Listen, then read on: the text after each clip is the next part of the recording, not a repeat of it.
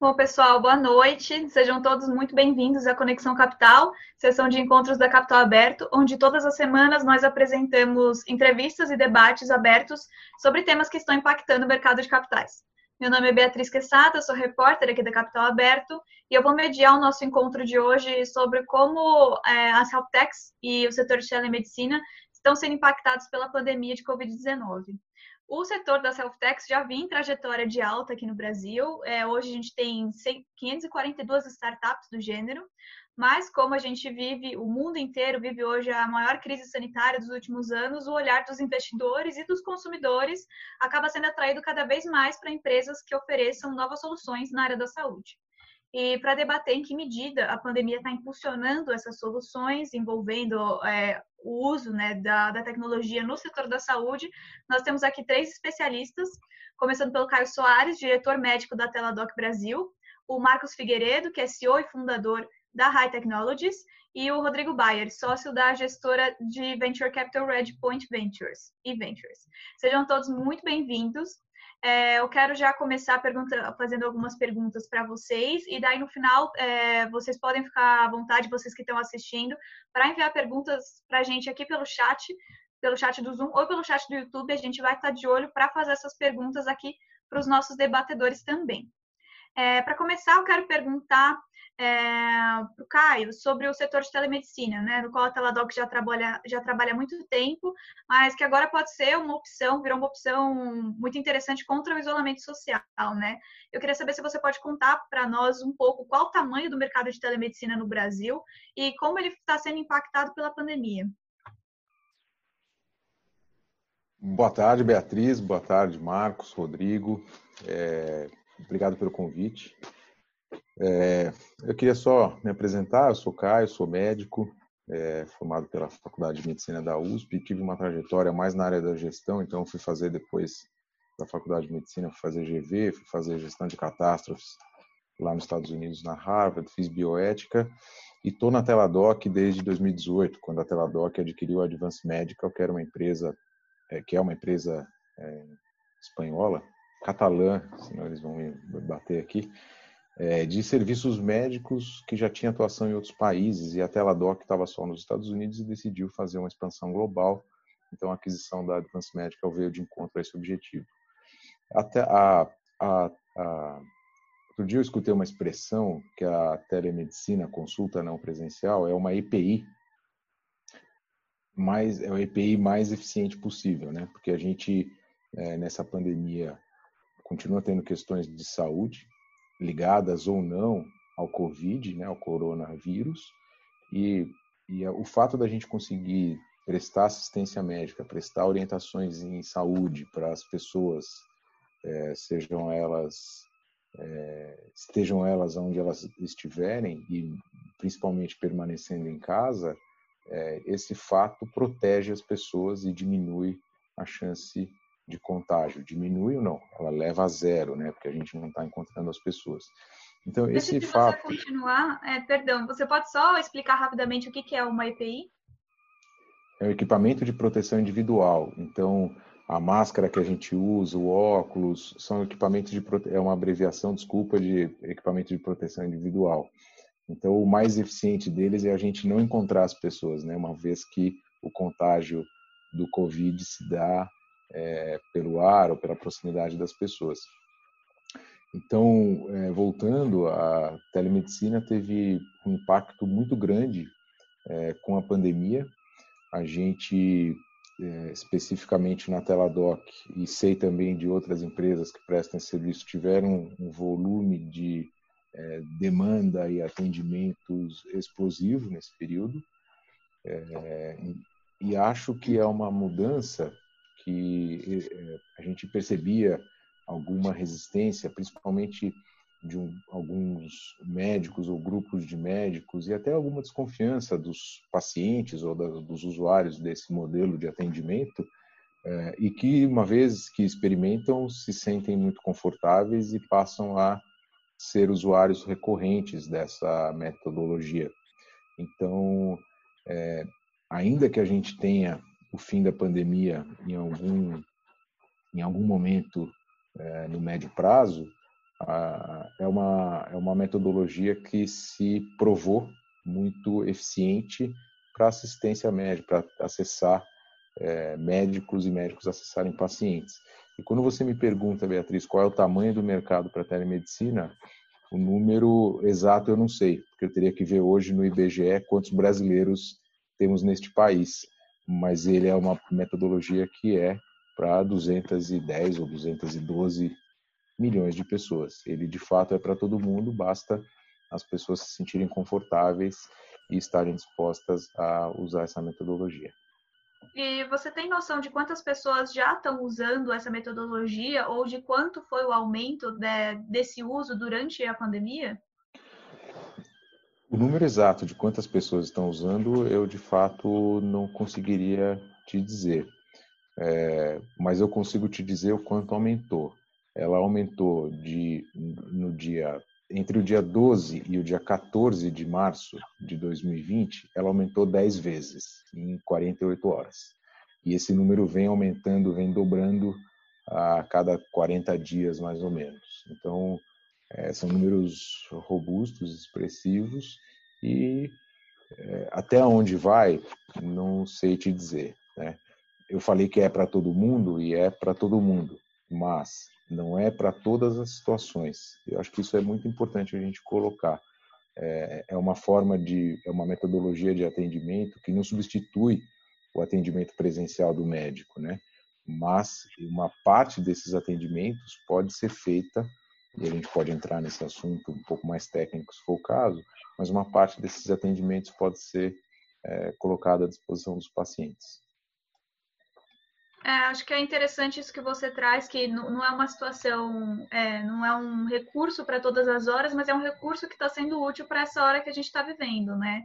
E também expandindo um pouco o escopo de outras áreas de atuação de tecnologia e saúde, eu queria passar a palavra para o Marcos e fazer uma, uma pergunta similar, né? Perguntar para você qual, é, sobre o setor de health tech, né? Como senhor de uma empresa que faz esse trabalho, que alia a tecnologia de saúde, quais são, quais você diria que foram as mudanças e oportunidades que essa pandemia trouxe para esse, esse setor? Como é que estava antes e como é que você vê agora? Legal, legal, Beatriz. Eu acho que assim, eu tô, eu tô nesse setor, é, eu tô empreendendo em health tech desde 2004. Né? Então, o, o High Lab é a terceira terceiro produto, né, que eu e o Sérgio criamos, assim, terceira empresa barra produto que a gente cria em saúde. E eu vi, eu vi bem evoluir, né, como o mercado todo health tech. Até antes a gente chamava, não chamava-se health tech, né, as primeiras empresas, ainda a gente estava tecnologia em saúde, esse tipo de, de, expressão ainda em português. Mas eu vi a gente desenvolver bastante, desde os tempos lá no comecinho, onde tinham ainda poucas empresas, né, que realmente a maioria de nós acabamos vira, é, virando éramos fabricantes de equipamentos médicos ou às vezes um ou outro software de gestão médica, até esse universo que a gente tem hoje, que é um universo que já tem várias empresas aí que, que prestando serviços mais específicos, bem nessa cultura de startup mesmo, né? Então, é, quase B2C, né? A própria High, o próprio High Lab, hoje nós temos uma, uma empresa praticamente B2C, né? A gente faz os exames pro, direto com os pacientes, a gente tem essa relação direta com o paciente, que era uma coisa que talvez há 10, 15 anos atrás não existisse. Você sempre estava criando tecnologia para ser vendida para um hospital ou para um laboratório ou para alguma empresa, empresa de saúde. Você pode contar um pouquinho mais o que, que vocês fazem?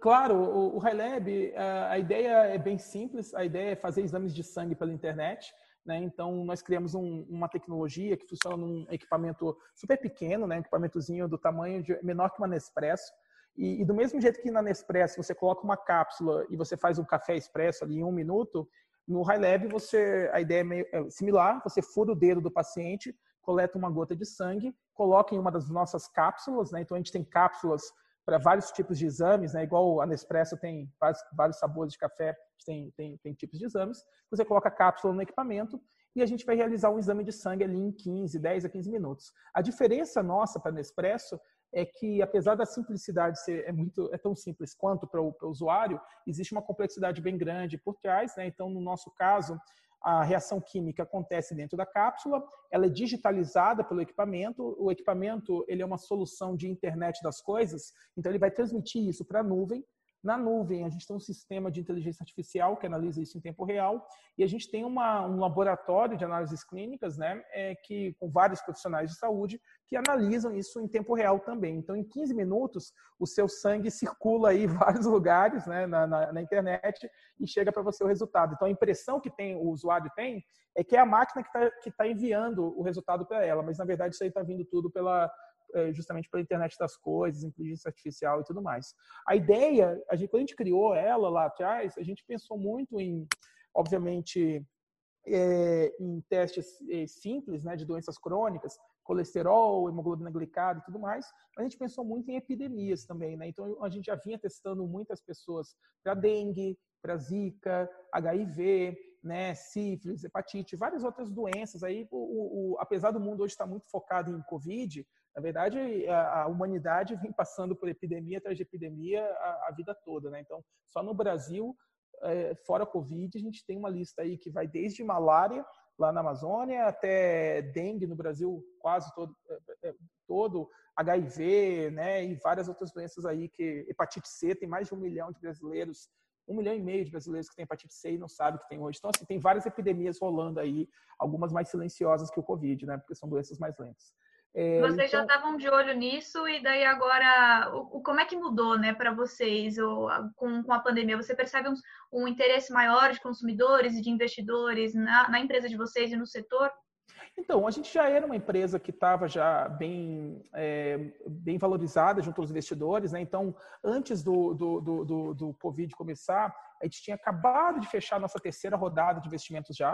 Né? Então, a gente já tem hoje na, dentro da Raia aí cinco cinco fundos de investimentos diferentes. Né? Então, a gente já estava numa fase que a gente já estava bem estabelecido, a gente vinha crescendo 30% ao mês já de forma bem consistente desde o lançamento, né, desde 2017.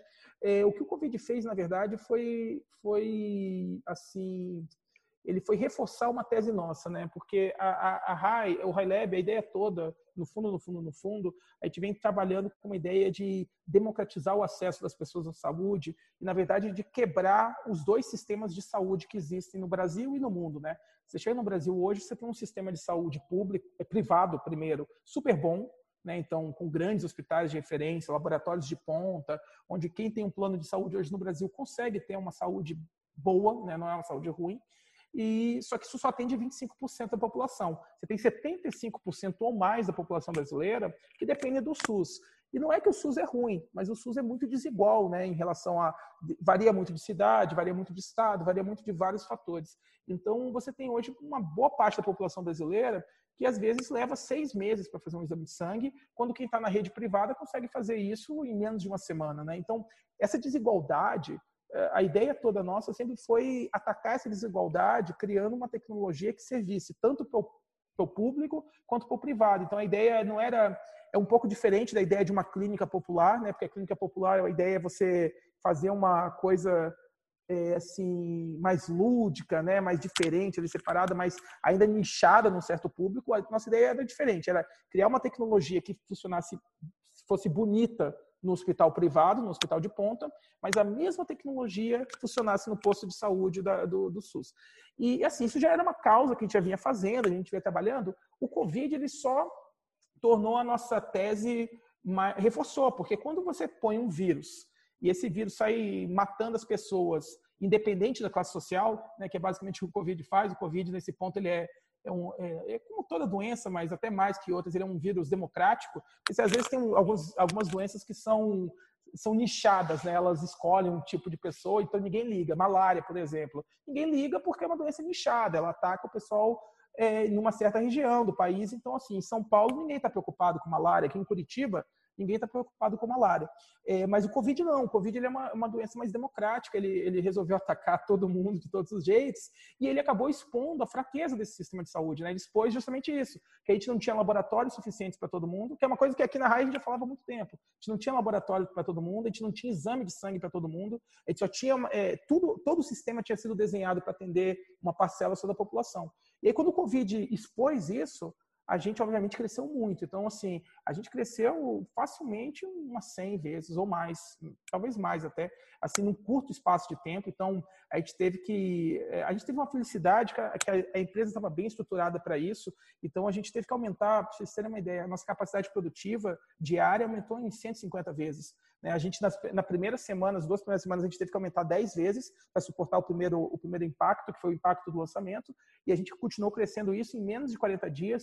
A gente chegou a, a chegou a um pico de produção 150 vezes maior diário né, do que a gente tinha. Agora já está consistente, esse é o nosso novo o pessoal gosta dessa expressão novo normal, né? O nosso novo normal é, é produzir bastante. Obviamente, agora a gente está fazendo também os outros testes, agora começaram a voltar, né? O, o mundo começa a testar tudo de, a, todos os outros testes, mas a gente teve que crescer muito, muito rápido. Já era um crescimento que a gente já estava acostumado até um certo ponto, mas a gente foi, a gente foi testado no, testado no limite.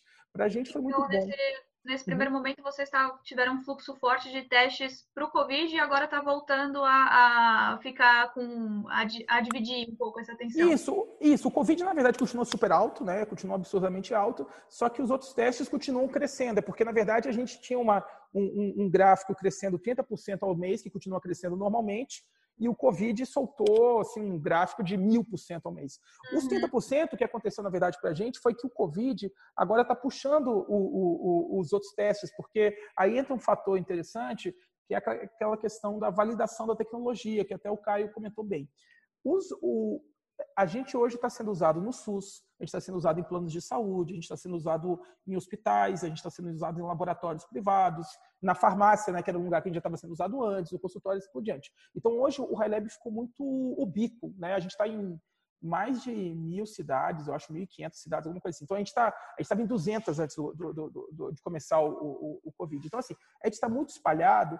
E o que, que acontece? Depois que o, que, o, que o paciente e o profissional de saúde se acostumaram com a nossa experiência High Lab dentro do Covid, é óbvio que eles querem replicar isso em hemoglobina glicada, em colesterol, em HIV, gravidez, nos outros exames, a gente tem um portfólio de exames grande. Então, tá, o que a gente está vivendo agora não é uma queda do Covid, o Covid continua aumentando, mas é, na verdade, o efeito do Covid puxando todos os outros testes para esse novo patamar. Então, assim, a gente, é, no final do dia, foi assim, para a gente foi uma, tem sido uma validação da tese. É uma tese que a gente, é, a gente já vinha apontando lá atrás, que é a falta é, crítica de, de, de, de, exames, a distribuição de laboratórios, não é só do Brasil, tá? Até isso é um problema do mundo. O mundo todo tem isso. Isso vai nos Estados Unidos, acontece, você vai na Europa, na África, qualquer lugar que você vá, é, você vai ver essa, essa desigualdade de, de, de, da, da, distribuição dos laboratórios.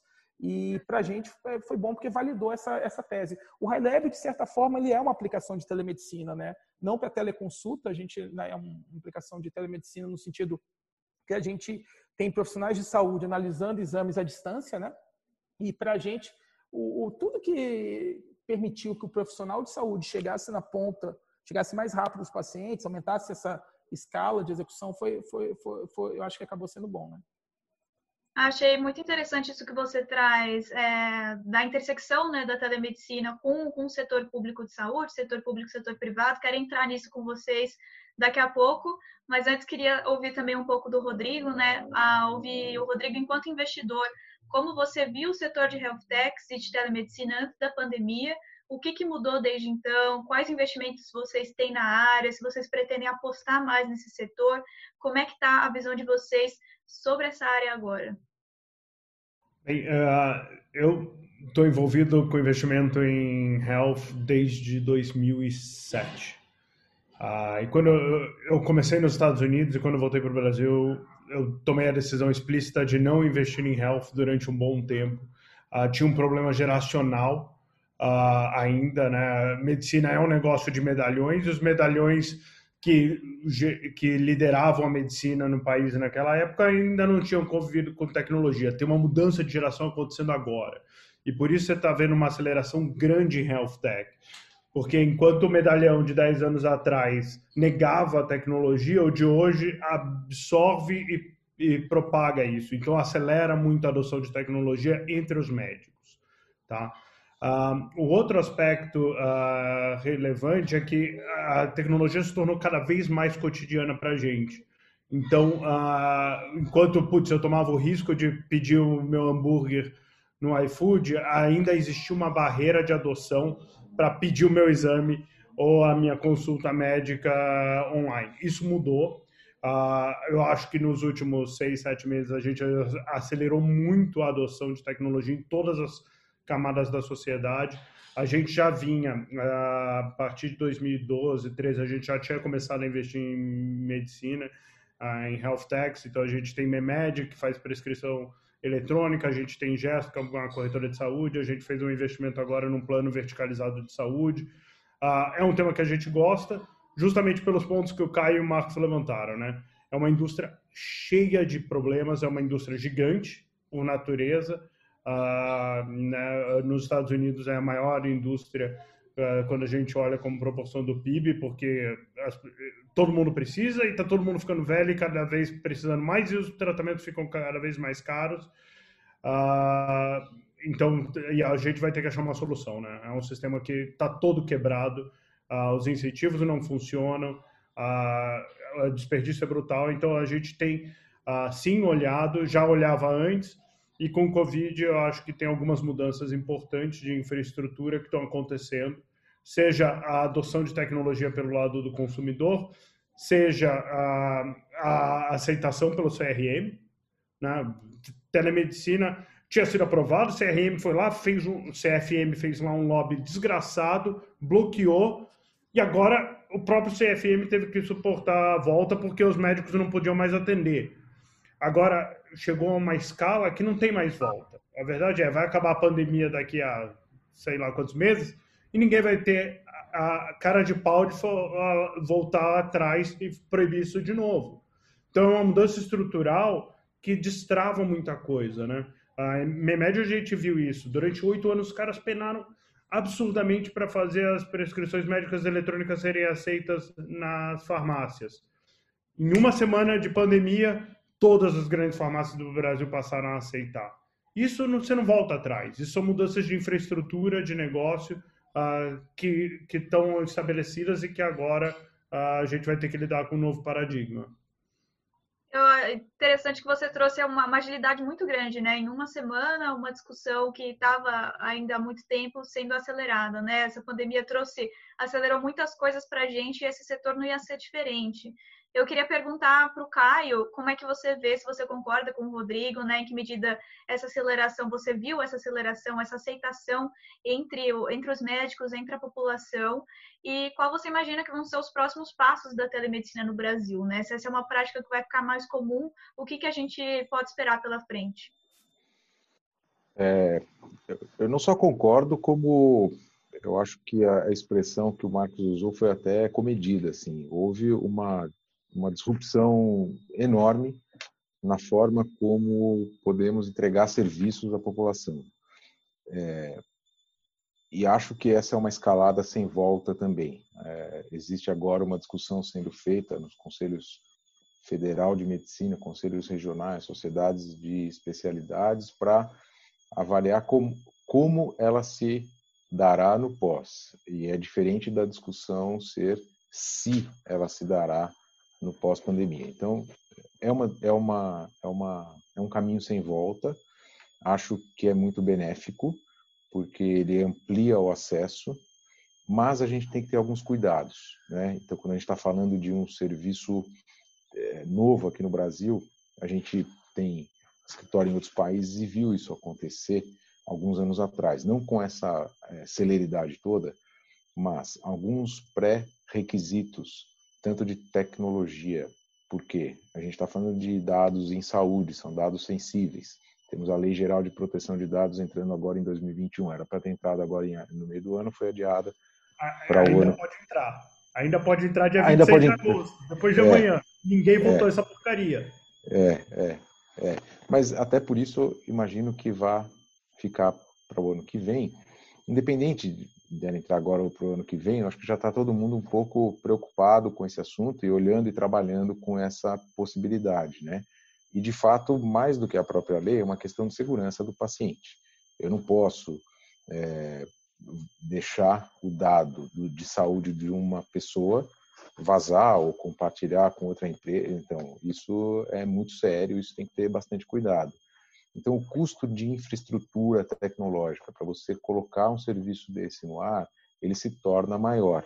Então, é, ao mesmo tempo que a gente tem uma demanda muito grande, a gente tem alguns pré-requisitos, é, como a gente estava falando, que são necessários, que são importantes, que, fa que falam a favor da segurança desta metodologia e que precisam ser regulados. Então, quando eu digo que a telemedicina não é para todo mundo, eu digo que ela é, é sim, para 210 milhões de brasileiros, mas a gente tem que ter é, alguns cuidados quando a gente é, oferece esse serviço. Então, por exemplo, eu dizer que eu faço, eu como médico, atendo o meu paciente numa chamada de vídeo de WhatsApp, isso não é telemedicina. Eu aqui nessa ferramenta que a gente está usando, não é telemedicina. A gente tem que ter prontuário, salvaguardar a informação, então alguns cuidados. Quais são os próximos passos da telemedicina? É, hoje, é, é, essa pandemia deixou muito em evidência a atenção primária. Né? Então, o primeiro atendimento, tirar dúvida, pô, eu estou com febre, será que eu estou ou não com Covid? Posso pedir é, exames, posso fazer prescrição eletrônica? Sim. E é, claramente, o Rodrigo deixou claro, né, Rodrigo, a gente tinha uma, um problema, a ferramenta, eu conheço a ferramenta da Memed, ótima, por sinal, mas as farmácias não estavam adaptadas a receber essas prescrições, então eles não tinham como fazer dispensação do medicamento. Isso tem sido toda a cadeia de serviço que envolve é, a digitalização da saúde tem progredido muito e muito rapidamente. Então, é, do mesmo jeito que a gente tem a primeira consulta, ou o primeiro atendimento, ou orientação é, em atenção primária sendo feita já hoje, claramente isso aconteceu nos Estados Unidos, já aconteceu na Europa, está acontecendo também na Ásia, a gente tem um escalonamento ou a sequência desses serviços também feita de forma não presencial. E toda a cadeia de serviços, se um paciente estiver disposto a fazer, ele vai poder fazer.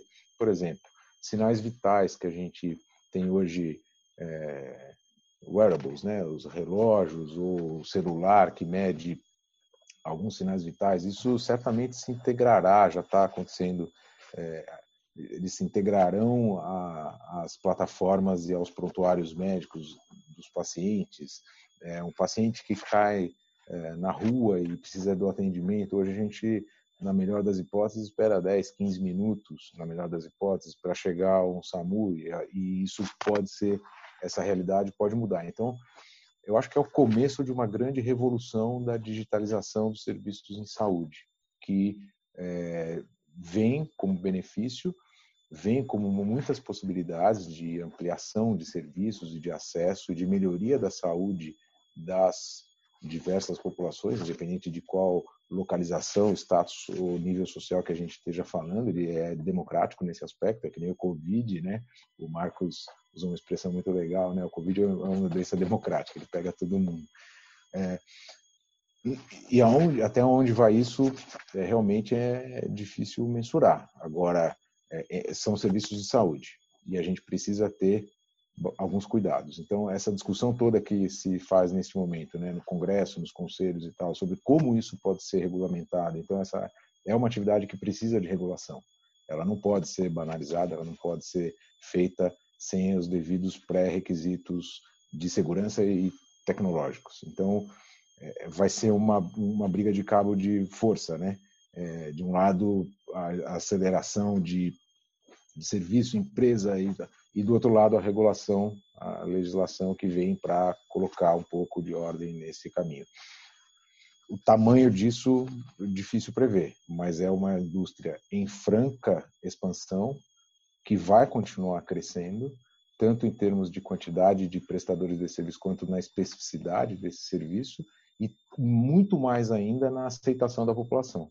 A gente vê que as pessoas têm uma recorrência no uso muito alta, muito mais do que em outros serviços que a gente já tinha, é, e as pessoas esperam cada vez mais. Então, quem usa um aplicativo Teladoc e, e recebe lá a orientação, faz a consulta, recebe a receita, ele espera já que a gente faça o monitora, a, a monitoramento clínico né, dele. Daí depois, quando ele vai para o hospital, ele espera que a gente esteja junto dele. Então ele abre o celular e quer falar de novo com o médico e contar que ele está no hospital. Então essas interações têm acontecido muito rapidamente. No começo, né, contei no dia 13 de março, houve a primeira explosão, e acho que isso foi geral para o mercado inteiro, e a gente virou um covidário virtual. A gente tinha aí 5 mil, 4 mil atendimentos por dia de pacientes com suspeita, dúvida, questões sobre o Covid. E esse número, ele hoje está dividido. 50% são dúvidas de Covid e 50% são outras doenças que são doenças do dia a dia, né? Dor de cabeça, infecção intestinal, é, alguém que que machuca o dedo e quebra o dedo, que nem eu estou aqui tentando mostrar, mas não estou conseguindo. É, é, são, são situações do dia a dia. A saúde, das, a saúde, as doenças, a saúde, elas não pararam por causa do Covid, elas continuam. Então, poder oferecer esse tipo de é, atendimento, acesso a essas pessoas, deixa as pessoas muito mais tranquilas, né? E aí tem a terceira tem a terceira onda, só para finalizar, tem a terceira onda que vem agora, que é as questões de saúde mental. É, todo mundo trancado em casa, todo mundo preocupado com as situações, tendo que fazer, quem tem filho, tem que fazer homeschooling, tem que limpar a casa, não posso sair, não posso encontrar os amigos, as pessoas vão ficando é, paranoicas. Então, saúde mental é a próxima, está acontecendo agora, né? É a próxima grande onda de demanda por serviços em saúde. Mental Avitude cresceu 16 vezes nos últimos dois, três meses. É, a demanda explodiu, você tem toda a razão. É. Eu queria só, antes de passar a palavra para o Marcos, para a gente falar um pouco também de futuro e, desse, e desses desafios, perguntar para você, Caio. Você disse que é, fazer uma consulta pelo WhatsApp não é telemedicina. O que é telemedicina? Telemedicina é uma consulta médica feita por um, de um lado um paciente e do outro lado o, o, o médico, é, com todo o requisito mínimo necessário para se considerar uma consulta. Então, eu tenho que ter o registro dessa informação, essa informação, depois de registrada, tem que estar segura e à disposição do paciente, e eu tenho que poder é, fazer é, o encaminhamento, dar o próximo passo em relação a esse paciente. Então, a consulta médica, seja presencial ou não presencial, é a mesma consulta. Eu não posso é, por exemplo, se você ligar para um médico, no seu, seu médico no WhatsApp e perguntar para ele, olha, eu estou com dor de cabeça, posso tomar aqui um remédio X que eu estou acostumado a tomar? Ele vai dizer, pode. Daqui a seis meses você volta no consultório desse médico, certamente essa informação se perdeu. Ele não vai lembrar que ele te deu uma orientação com qual remédio ele recomendou, prescreveu, prescreveu ou só no WhatsApp não, não há prescrição, mas ele pode é, recomendar algum medicamento, ele pode fazer alguma orientação. E essa informação perdeu. E perdeu e pior ainda, ela não está num ambiente seguro. Né? Então, ter esse mínimo de, do ambiente de segurança, de guarda e preservação dessa informação, porque a qualquer momento você, paciente, pode chegar e falar: Eu quero meu prontuário. Quem você chega no hospital que você fez uma cirurgia, você pede o prontuário e o, o hospital é obrigado a te fornecer o prontuário. Se você, neste momento, pedir no, via WhatsApp ou esta ferramenta ou qualquer outra que não seja uma ferramenta apropriada para resgatar suas informações, você não vai ter. E isso, isso, é, isso pode ter algumas implicações. Tá? Então, é bom a gente fazer essa, essa diferenciação, né? Que a gente está falando aqui desse, desse intermédio da tecnologia, mas às vezes é uma coisa nova, não fica tão claro, né? E eu queria agora perguntar para o Marcos, pegando um pouco aqui do que o Caio trouxe para a gente sobre esses desafios, né? Também chegou aqui uma pergunta da Sheila Vieira, ela falou, perguntou um pouco quais são os principais entraves da telemedicina e das health techs nesse momento, né? E o Caio também citou um pouco, falou um pouco de regulação. Queria saber o que, que você pensa sobre isso. Então, essa é uma pergunta sensacional, na verdade, né? Porque o, o grande problema da, da, da, da, inovação em saúde em geral, né?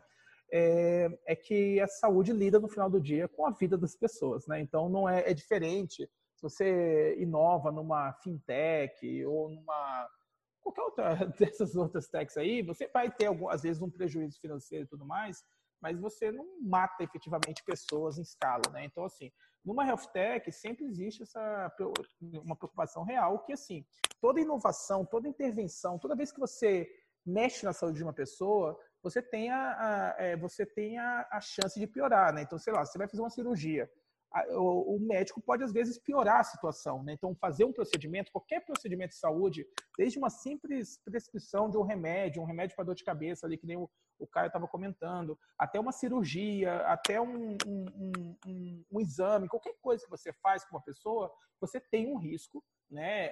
às vezes um risco maior, às vezes um risco menor, você tem um risco de piorar a condição daquela pessoa, até matar ela. Né? Então, na saúde, sempre se, se, se pesa muito esse risco versus o benefício, né? Então, qual que é o benefício que aquilo traz versus o risco? É o que a gente está vendo hoje com a vacina, por exemplo, né? Então, a vacina está aí, ela está sendo pesquisada e está se gastando todo esse tempo pesquisando, fazendo, fazendo essa pesquisa clínica, para a gente saber no final se essa vacina, eh, se, o, se, os benefícios são maiores que os riscos para a população. Então, isso é uma coisa que é válida, que é, que é, que é importante saúde. O problema é que esse, esse, esse pensamento que é importante, ele, de certa forma, em, alguns, em algumas, muitas áreas da saúde, ele acabou virando uma barreira comercial, ficou, virou uma barreira de entrada, né? Então, em forma de regulação, em forma de corporativismo, em forma de, de, de, de, de um, digamos, um combinado aí do, do, do, do de quem já está dentro do mercado. Então, o mercado de saúde, de certa forma, ficou um mercado que é difícil de entrar, que é difícil de inovar, que é difícil de você colocar novas coisas, porque existe sempre uma desculpa muito boa da segurança do paciente para você evitar qualquer qualquer inovação. A telemedicina é um exemplo perfeito disso. A telemedicina, eu comecei a trabalhar com telemedicina na faculdade em 2003, então já são 17 anos aí. Eu lembro que nos meus primeiros artigos científicos, eu citava uma galera dos anos 90, de 94, 95, lá em Barcelona. E eu lembro que eu, eu, tinha alguns artigos meus que eu começava assim, comentando que, olha, as primeiras aplicações de telemedicina começaram nos anos 60, com o programa espacial lá, quando o, a NASA tentava é, acompanhar os astronautas, né?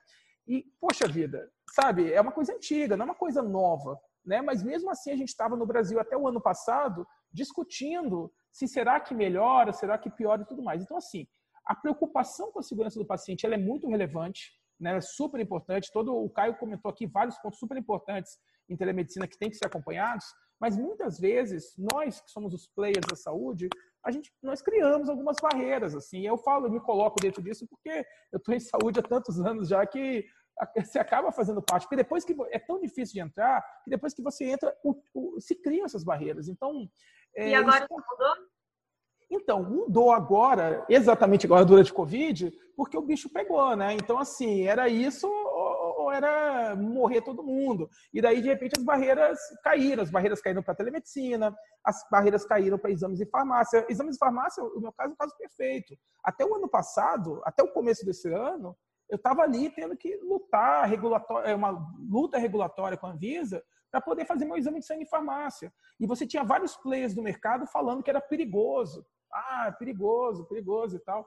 E aí, agora não tinha mais saída, porque se a gente não começasse a fazer os exames em massa nas farmácias, ia dar problema. Aí caiu a regra, e essa preocupação do nada sumiu. Então, assim, essas barreiras, é, assim, o, o pessoal que reclamava há dois meses atrás não reclama mais, sabe? Então, assim, é, isso mostra claramente que existe aí uma. uma um, existe, obviamente, uma razão, um, um, um, ponto que é real, né, que é realmente a segurança do paciente importa. Isso, poxa, isso é a primeira, tem que ser sempre a primeira coisa, mas existe aí um, uma barreira que é criada por, por, por, comercial, que é uma barreira que a gente pode inventar, é um sofisma, vamos dizer assim, né, é, para regular. Marcos. Sim.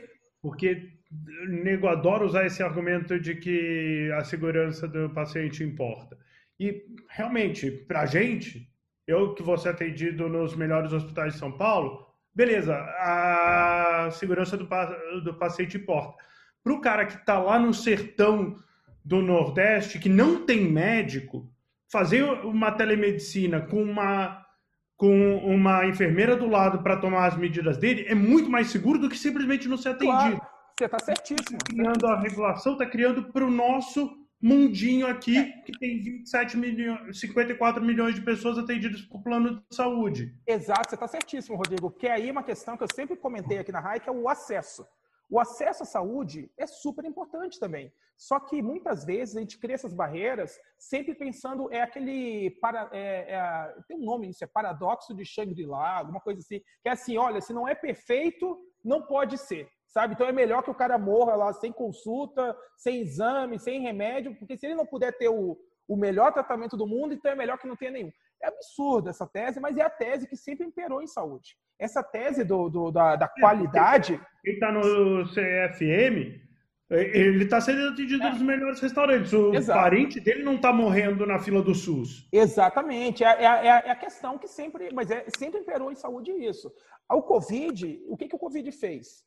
Ele forçou essa tese ao limite. Eu vou dar um exemplo bem muito bom, que é o do exame de sangue o, o, o que a gente viu no PCR no começo. Se vocês notarem bem no comecinho, houve um, uma força da mídia criticando os testes rápidos, né? Toda hora, toda hora ali, ah, não, o teste rápido é ruim.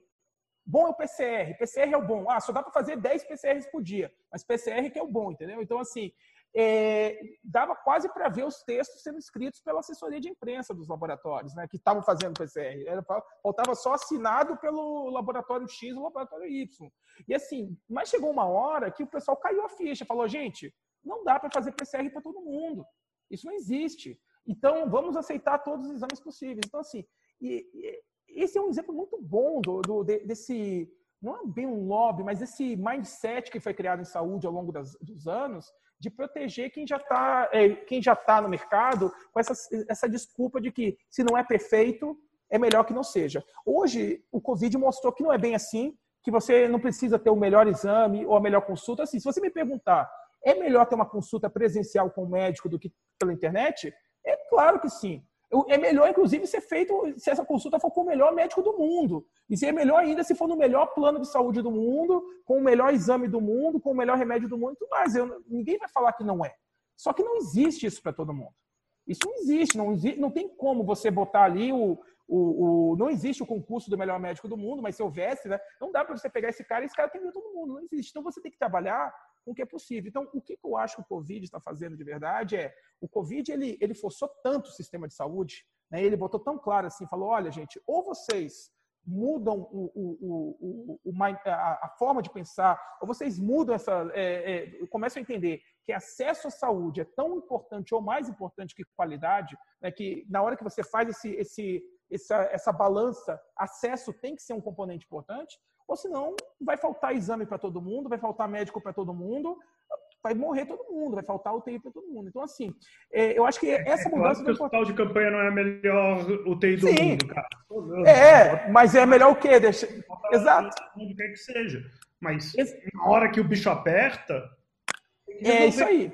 Agora a questão toda que fica é se depois que o Covid acabar, como que a gente vai ficar? Se a, se, se a comunidade toda, se o sistema, e quando eu falo comunidade, eu falo reguladores, profissionais de saúde, indústria médica, né? É, todo mundo, se todos nós, a, a, indústria, quem faz os equipamentos, quem faz os sistemas, quem faz, quem está no mercado, se todo mundo a gente vai aceitar e abraçar que o acesso à saúde é importante e que a gente tem que abraçar a inovação com mais velocidade, ou se a gente vai voltar no, no tempo, é, retroagir e inventar novos sofismas aí para justificar que não, telemedicina tem que voltar para análise, o exame tem que voltar à análise e tudo mais.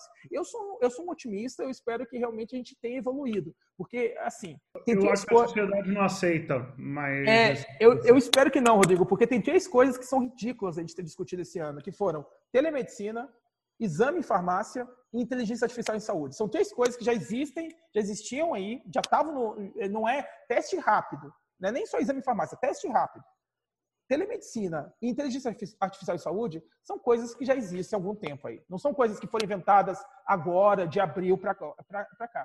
Mas a gente estava discutindo na mídia, discutindo em sociedade, os conselhos, todo mundo discutindo, como se fosse, nossa, será que não é muito arriscado de fazer? Gente, telemedicina existe desde os anos 60, de verdade. Vocês procurarem nos, nos artigos, vai ter lá o artigo do o primeiro cara da NASA lá para criar. Inclusive, tem uma empresa nos Estados Unidos chamada Space Labs, o nome do Space é justamente porque eles faziam sistemas né, para monitorar astronautas né, na, é, nos anos 60. Então, assim, é uma coisa que já está já tá há muito tempo, mas que agora a pandemia acelerou, né? Como acabou é. diversos outros aspectos da nossa vida. Vocês falaram um pouco de, de acesso. Eu queria então entrar num tema que o Marcos trouxe um pouco antes para gente, que é o SUS. Né? O Brasil tem um sistema amplo e público de saúde, que é o SUS, é, eu queria ver, saber como que as health techs e essa inovação, essa tecnologia em saúde pode se conectar com esse sistema público. É, no caso, a rede pública ela é uma concorrente, ela é uma oportunidade de negócio, ela é ambas as coisas, é possível uma integração. Como é que vocês veem isso? É, Rodrigo, se você puder começar. Assim, possível é, Uh, é muito difícil. Assim, eu não consigo recomendar para nenhuma startup que eu invista ou que eu conheça trabalhar com o setor público. Não funciona. Né? A, a compra não necessariamente ela é por solução. Você tem um problema do lado do decisor público, que esse cara é responsável na física por qualquer coisa que dê errado. Então ele comprou uma solução de uma startup. Putz, não dá certo. Tem, tem mais risco do que comprar da IBM, é óbvio isso. Só que ele responde na física. Então a aversão a risco desse cara é monstruosa. Então ele tipicamente não vai comprar. Então você vai levar anos para tentar vender. Depois que você vender, você vai levar outros anos para tentar receber porque a gente sabe que o setor público está quebrado e a startup, diferente de uma IBM que tem interlocução com o governo para chegar lá e cobrar, a startup não tem, não consegue, vai entrar no precatório, vai receber em 30 anos, né? E isso, na hora que você começar a dar certo e talvez receber de alguém, tem uma eleição e o partido que ganha, se não for o partido anterior, troca tudo por nenhum motivo lógico, simplesmente porque não vou fazer o que o outro já estava fazendo. Então é um risco que, uma, que não pertence à startup. A startup já tem tantos riscos na mão do empreendedor que ele não merece os riscos que hoje o setor público põe na mão dele. Ah, putz, vou arranjar uma fundação privada que pague para dar acesso ao serviço público de saúde. Ótimo. Mas não dependa do serviço público como contratante pagador disso daqui. Agora, que as startups poderiam, sim, aumentar muito o acesso, melhorar muito o nosso problema de saúde pública, eu não tenho dúvida nenhuma. O negócio é como é que a gente vai mexer no Estado brasileiro para viabilizar isso. Caio, eu queria ouvir sua opinião sobre isso também. Vamos lá. É... Acho que, de fato, né, os riscos para as startups é um pouco diferente. Já a gente tem tem parceria com algumas é, instituições públicas. Agora, na, durante a pandemia, por exemplo, a gente prestou assistência remota para alguns hospitais de campanha enquanto eles estavam funcionando e algumas oportunidades. Vou até contar uma historinha interessante. Eu, durante o começo da pandemia, fui com minha família para o meio do mato e lá é, quando chega um médico, as pessoas vêm conversar e tal. E o prefeito veio falar comigo, a secretária da saúde lá dessa cidade, uma cidade de 6 mil habitantes, dizendo da dificuldade que eles tinham em contratar um médico, que eles tinham. É uma cidade que tem um recurso interessante, porque eles recebem da Petrobras, eles têm uma estação de bombeamento de gasoduto bem ali do lado, então eles têm royalties da, do gás já faz alguns anos, e agora é, eles estão precisando, eles têm o dinheiro, tem a vaga e não tem médico para ir atender lá. E aí eu sugeri a eles, eu falei, por que, é que vocês não implementam um programa de assistência para essas 6 mil pessoas? As pessoas têm internet, precisa ter um celular, e você está dando acesso, você faz a primeira consulta, e a gente integra isso com o hospital de referência ou com os especialistas da região e a gente encaminha isso presencialmente assim, a cara que eles fizeram quando viram que isso era possível, quando viram que eles iam gastar um terço do que eles iam para ter um médico três vezes por semana, para ter médico 24 horas por dia, sete dias por semana, é, no celular de todo mundo, foi uma, para mim foi uma surpresa a reação surpresa que eles tiveram, né? Então, eu acho que nessa medida o acesso é, a telemedicina é uma ferramenta de acesso brutal, assim, ela chega aonde chega um sinal de celular, essa, essa modalidade de atendimento pode acontecer. Então, é, então eu vejo com boas possibilidades. Eu acho que o, o Rodrigo foi muito feliz nas colocações dele, né, de dizer das dificuldades. O que eu estou dizendo é em teoria, né? Mas é quando a gente vai para a prática e enfrenta as questões burocráticas, traves políticos, aí, aí o, o, terreno começa a ficar um pouco pantanoso. Né? Mas, olhando racionalmente, estritamente, o, o potencial dessas ferramentas poxa, você poder prescrever um paciente ou fazer um ajuste de dose de um paciente sem ter que fazer ele se deslocar presencialmente. E aí eu vou discordar, me permita, Marcos, de uma colocação sua dizendo que seria muito melhor se fizesse todas as consultas presenciais. Não, eu acho que não. Eu acho que, por exemplo, você é, acabou de operar seu joelho, fez uma cirurgia que tem uma dificuldade de locomoção e você vai fazer a revisão da ferida cirúrgica poxa, você precisa se deslocar até o consultório do médico, esse médico pode vir até a sua casa é, virtualmente, fazer essa consulta e é, tem um, aí tem um ganho de tempo de deslocamento, que principalmente nas grandes cidades se dá de forma muito complexa. Lembro até que a primeira resolução que saiu, saiu em 2018, uma resolução liberando, e a restrição era que a telemedicina estava liberada para locais de difícil acesso. E aí eu lembro que fiz, é, alguém fez uma pergunta para o presidente do conselho dizendo o que é um local de difícil acesso. Ele falou onde o médico está a mais de uma hora do paciente. E aí eu lembro que alguém na plateia levantou e falou assim, então, São Paulo, Rio de Janeiro, Belo Horizonte, qualquer grande capital, você já, tem mais de uma hora de dificuldade, mesmo, mesmo que esteja às vezes né? a, a, dois quilômetros, do, um quilômetro do, do paciente, do, do, do consultório do médico. Isso não é um problema, né? Bota o cara no busão três horas. Pior ainda. Pior ainda. gravado né? isso e usado já e começado a fazer com essa tese aí. São Paulo está liberado há muito tempo. Não, daí... Isso, isso, foi, isso foi motivo de uma grande discussão emperrou a, a, a, a audiência pública que estava acontecendo, porque, é, de fato, não pensaram nesse aspecto. Então, acho que tem muito potencial, tem as, tem as dificuldades que foram colocadas e são super pertinentes, mas acho que a gente, eu sou, eu também sou otimista eu acho que esses entraves burocráticos eles acabam é, diminuindo o potencial, mas eles não, não, não limitam o potencial dessas, dessas ferramentas que a gente está colocando. Sou muito otimista com relação a isso. Adicionar, Caio, ah, e, já te passo, Marcos, que assim, se existe um momento para essa discussão estar tá acontecendo, ela é agora. Por quê? que, que vai acontecer nos próximos 10 anos? 30% do funcionalismo público se aposenta. E a gente não vai poder repor esse pessoal. Simplesmente com o teto de gastos, acabou. Esse pessoal vai sair da folha de pagamento ativa, vai entrar na aposentadoria e não existe margem para você repor essas pessoas. Então, hoje a gente vai aumentar brutalmente a eficiência do setor público brasileiro e principalmente em educação e saúde, que são os dois grandes braços de emprego uh, dentro do setor público, ou simplesmente vai travar o país. Acabou.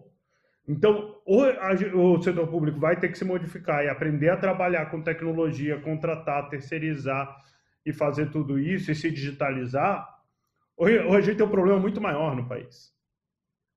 Gente, a discussão tá super boa, mas a gente está aqui nos minutinhos finais, então eu vou só passar para o Marcos para ele terminar. Eu queria que você contasse um pouco você disse que vocês fazem já parcerias com o setor público, né? Então, eu queria que você endereçasse esses pontos que o Caio e o Rodrigo trouxeram a partir da experiência que vocês já têm, para a gente encerrar, então, aqui o nosso encontro.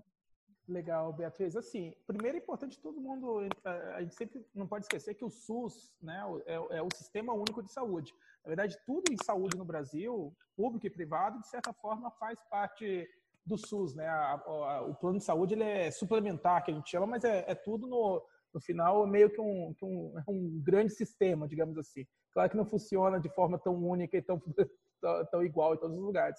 A gente, na RAI, é, ao longo dos vários projetos que a gente foi fazendo, a gente sempre buscou vender para o setor público, porque a gente entende que assim, 75% da população está lá. É uma venda mais difícil, ela é uma venda, é uma venda que obviamente você tem que trabalhar sempre com o melhor preço, né? Você tem que ser muito agressivo no preço. Então, muitas vezes quando você está criando uma, uma nova tecnologia, ela costuma ser um pouco mais cara e não, e não vai funcionar. É, mas assim, aí é um pouco, vai muito de, de visão de, de, de empresa a empresa. Aqui na RAI, para a gente, uma das coisas que mais no, no, a gente gosta, na verdade, é justamente isso, de ver o, o, o, mesmo equipamento funcionando no hospital público e funcionando, funcionando no hospital privado. Isso é uma coisa que não acontece normalmente e é uma coisa que para a gente é, assim, é, é, a nossa, é o que a gente sempre busca.